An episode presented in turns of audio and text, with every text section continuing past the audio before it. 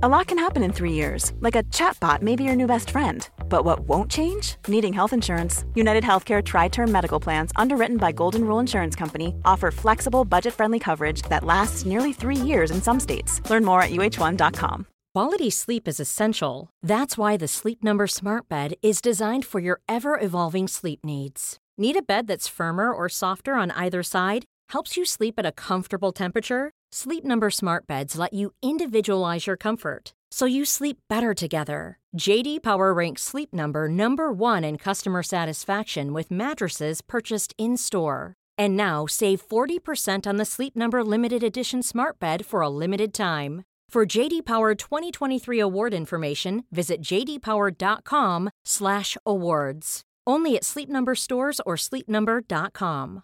Spring is my favorite time to start a new workout routine. With the weather warming up, it feels easier to get into the rhythm of things. Whether you have 20 minutes or an hour for a Pilates class or outdoor guided walk, Peloton has everything you need to help you get going. Get a head start on summer with Peloton at onepeloton.com. Medimexa Podcast. Bienvenido a un episodio más de Medimexa Podcast, en donde platicamos lo rápido y detallado para el nacional.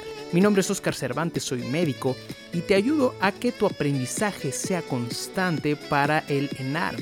Esto es un podcast médico enfocado específicamente en este episodio en temas para el nacional. Recuerda que nos puedes seguir en nuestras redes sociales como arroba Medimexa y también en nuestro canal de YouTube como Medimexa Academy. Si te parece bien, comencemos el conocimiento. Entonces hay que pensar en síndrome coronario agudo en cualquier persona que tiene un dolor eh, centro torácico. El carácter habitualmente es, el, eh, un dolor de tipo opresivo, intenso, que se asocia a diaforesis, náusea y vómito y que puede irradiar frecuentemente a ambos brazos, al derecho, al izquierdo, al hombro o a la región mandibular. Eh, síntomas asociados pueden ser disnea, eh, vómitos, síncope, palpitaciones. Eh, ¿Por qué se causan los síndromes coronarios agudos? La definición de un síndrome coronario agudo es la disminución total o parcial del flujo coronario que se asocia a isquemia. Y la isquemia es manifestada por los síntomas que acabo de, acabo de decir. Y la principal razón en el 95-98% de los casos es enfermedad aterosclerótica coronaria, la presencia de placas coronarias, em, tenemos dos, eh, en, el, paradigma de la atención del síndrome coronario agudo, tenemos dos grandes grupos, que son los síndromes coronarios agudos con y sin elevación del segmento ST. Y la gran diferencia fisiopatológica entre ambas es que los síndromes con elevación del segmento ST habitualmente tienen una oclusión total epicárdica. La arteria está totalmente tapada por coágulo y trombo, eh, y los síndromes sin elevación tienen una disminución parcial, tienen trombo, tienen una arteria eh, con aterosclerosis, la placa de ateroma está rota, pero el trombo suele ser parcial y suele haber cierto flujo disminuido con isquemia, pero suele ser parcial. Esta diferenciación eh, que la hacemos con el electrocardiograma es muy importante porque nos, nos dice a dónde tiene que ir el paciente. Los síndromes con elevación del ST, en donde la arteria está completamente tapada, se benefician de estrategias de reperfusión miocárdica, que son cateterismo cardíaco urgente, una angioplastía, o la administración intravenosa de fibrinólisis. Y los pacientes eh, sin elevación eh, no se benefician tanto de estas estrategias de forma rutinaria.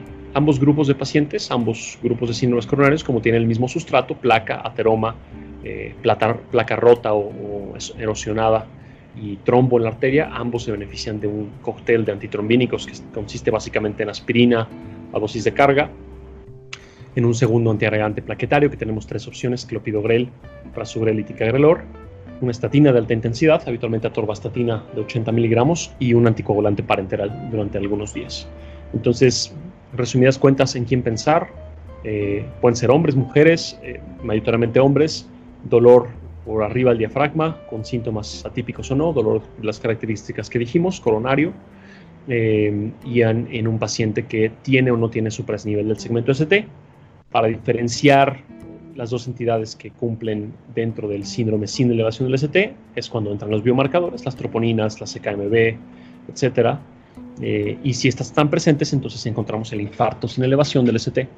y si están ausentes encontramos la angina inestable, donde solamente existe isquemia, pero no existe necrosis. Ese es el gran, el gran paradigma del síndrome coronario agudo en el momento. Ok, doctor, perfecto. Oiga, una duda. Em, como tal, obviamente, pues lo que mencionan, lo de los factores de riesgo, en caso, eh, bueno, en este caso específicamente la aterosclerosis, pero ¿qué otro factor de riesgo es de suma importancia? Eh, para generar un síndrome coronario agudo independientemente de los niveles de LDL elevados o de HDL bajos.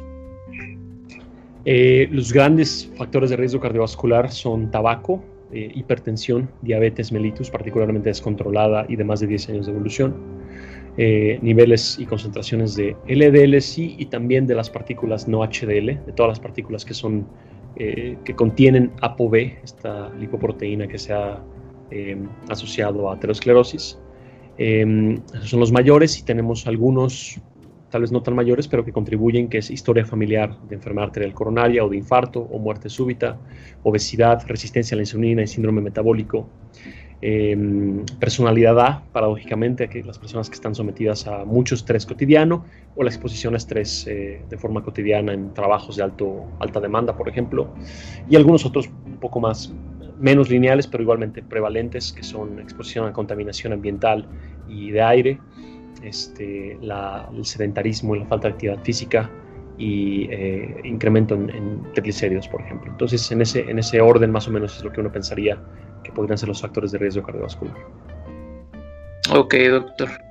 Y tocando un poquito de lo de eh, la cuestión de tratamiento, ¿cuándo se hace una fibrinólisis y cuándo se recomienda una revascularización? Vale, entonces voy, a, voy, a, hacerlo organizado mentalmente. En, los síndromes sin elevación del ST, ya sea angina inestable, biomarcadores ausentes o infarto sin elevación eh, biomarcadores presentes. En ellos está recomendado eh, hacer angioplastía, es decir, llevar a cateterismo cardíaco, no en todos los casos, eh, solamente en los casos que tienen mayor cantidad de riesgo porque tienen algún puntaje isquémico alto. Los, puntajes que nosotros utilizamos son TIMI y son GRACE, que son puntajes que nos evalúan a los pacientes en mayor riesgo. en aquellos pacientes que tienen un GRACE de más de 109, o que tienen un TIMI de más de 2, en general consideramos ser un cateterismo cardíaco, pero no es emergente, no tiene que ser en los primeros minutos, se puede hacer en 24 horas, 48 horas. En los síndromes sin elevación también hay un subset de pacientes que no requieren eh, angioplastía. Estos son los pacientes que no tienen riesgo elevado, no son diabéticos, las troponinas no están positivas, el electrocardiograma no tiene grandes cambios. En esos pacientes lo que hacemos es hacer un estudio de estratificación eh, inductor de isquemia, que puede ser una medicina nuclear, que puede ser un ecocardiograma con dobutamina, o puede ser eh, en algunos casos un angiotac arterias coronarias. Hay otros más, resonancia magnética, PET, están menos disponibles. Eh, esos pacientes, dependiendo de los resultados, irían a un cateterismo o no irían a un cateterismo. La fibrinólisis en el síndrome sin elevación, tanto angina inestable como infarto sin elevación, no está indicada, no, no tiene un papel y no se utiliza prácticamente nunca. En los pacientes con infarto con elevación del ST, la fibrinólisis o el cateterismo cardíaco están indicados de forma urgente, lo más pronto posible, idealmente en las primeras 12 horas. Después de, de las primeras 12 horas desde el inicio del dolor, lo que llamamos el tiempo de isquemia, ya no están indicadas de forma rutinaria. La fibrinólisis para nadie y el cateterismo cardíaco solo en la presencia de isquemia continuada, dolor, arritmias ventriculares, insuficiencia cardíaca, complicaciones mecánicas como una ruptura septal una, este, insuficiencia mitral. Eh, pero en las primeras 12 horas se tiene que ser lo más rápido posible. cuando Idealmente en los primeros 90 a 120 minutos del diagnóstico. Acordarse de dos puntitos que preguntan o que son clásicos en la evaluación de los UNARM, que es el tiempo puerta aguja, el tiempo puerta balón. Tiempo puerta aguja es desde que llega al hospital hasta que le estamos administrando la primera gota de fibrinolítico por la vena, debería ser de menor de 30 minutos, idealmente de menos de 10 minutos.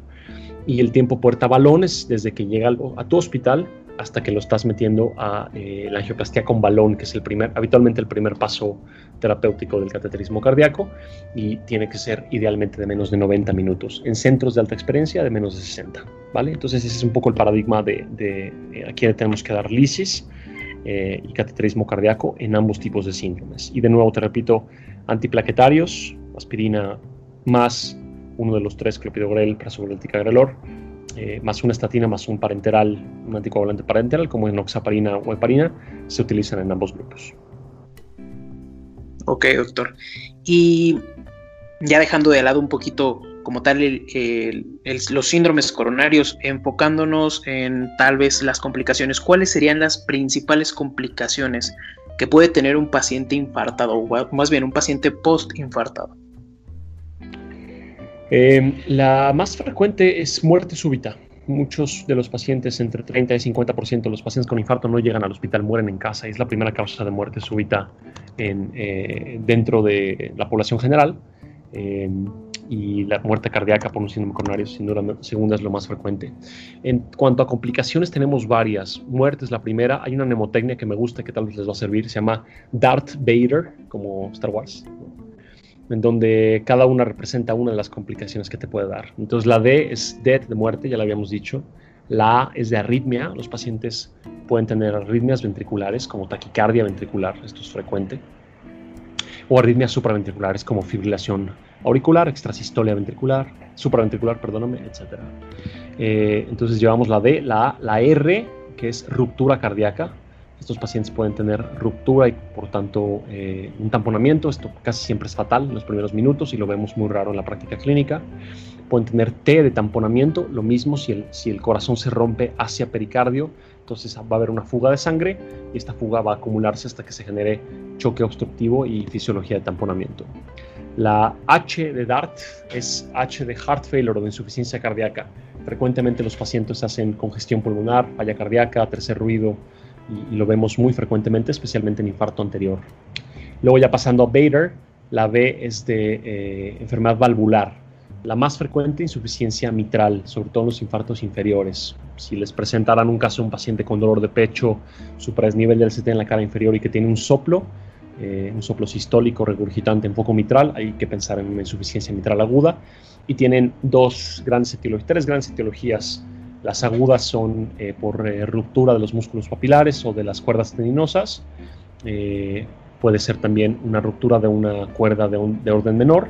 Y otra es que cuando ya días después, si, el caso clínico es de dos, tres semanas después y el paciente tiene además signos de insuficiencia cardíaca, suele ser por dilatación del ventrículo, la formación de un aneurisma y lo que llamamos un fenómeno de tenting. Las cuerdas de la válvula mitral se estiran y la insuficiencia es funcional sin ruptura de la válvula mitral.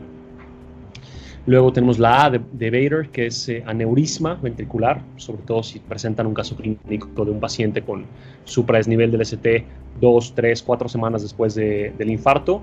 Entonces hay que pensar en una zona disinética o aneurisma ventricular.